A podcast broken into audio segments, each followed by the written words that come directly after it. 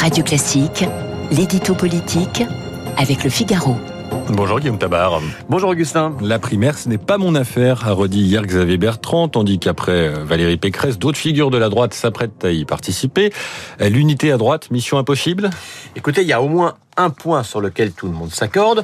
Euh, si la droite veut exister à la présidentielle entre Emmanuel Macron et Marine Le Pen, elle doit impérativement avoir un candidat et un seul. Mais une fois qu'on a dit ça, on n'a rien dit, car chacun reste dans sa logique. Xavier Bertrand dit, puisqu'il faut un seul candidat et que je suis déjà en campagne, il vous suffit de vous mettre derrière moi. Et tous les autres, c'est-à-dire Valérie Pécresse, Laurent Vauquier, Michel Barnier, Bruno Retailleau, disent, puisque personne ne s'impose de manière naturelle, flagrante, évidente, il faut bien une procédure de départage, autrement dit une primaire, et que tout le monde accepte de soutenir le vainqueur. On voit bien qu'il y a deux logiques incompatibles et qui ont chacune ses limites. Car le pari du ralliement fait par Bertrand euh, se heurte au fait qu'en six mois maintenant, il n'a pas plier le match, comme on dit. Et inversement, la primaire perd de sa raison d'être dès lors qu'un des acteurs majeurs du jeu à droite refuse de s'y plier. Alors, auprès du président des Hauts-de-France, eh bien, on nous dit, vous allez voir, les autres vont finir par se, par renoncer. Et chez les partisans de la primaire, on rétorque, vous allez voir, Bertrand n'aura pas d'autre choix que d'entrer dans le processus. Mais dans les deux cas, cela s'appelle tout simplement de la méthode Coué.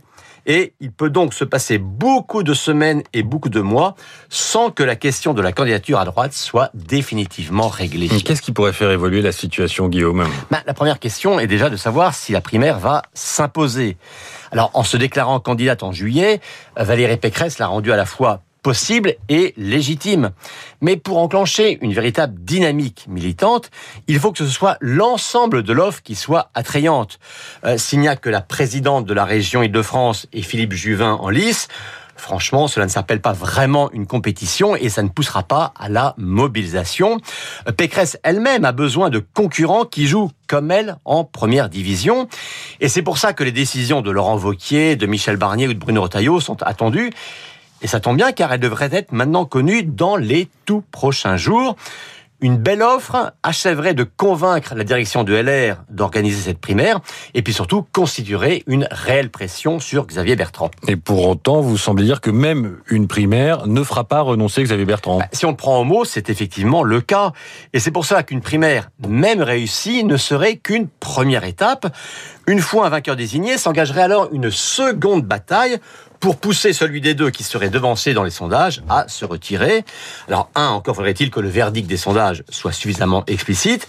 Et puis deux, la primaire va déjà prendre du temps jusqu'en novembre.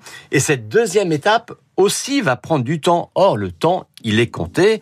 Euh, aujourd'hui, nous sommes le 24 août. Nous sommes jour pour jour à huit mois du premier tour de la présidentielle. Et on vous retrouvera tous les matins pendant ces huit mois, Guillaume Tabar. Merci. Et à demain. Et à demain. Euh, il est 8h16 sur Radio Classique. Nous sommes en direct avec...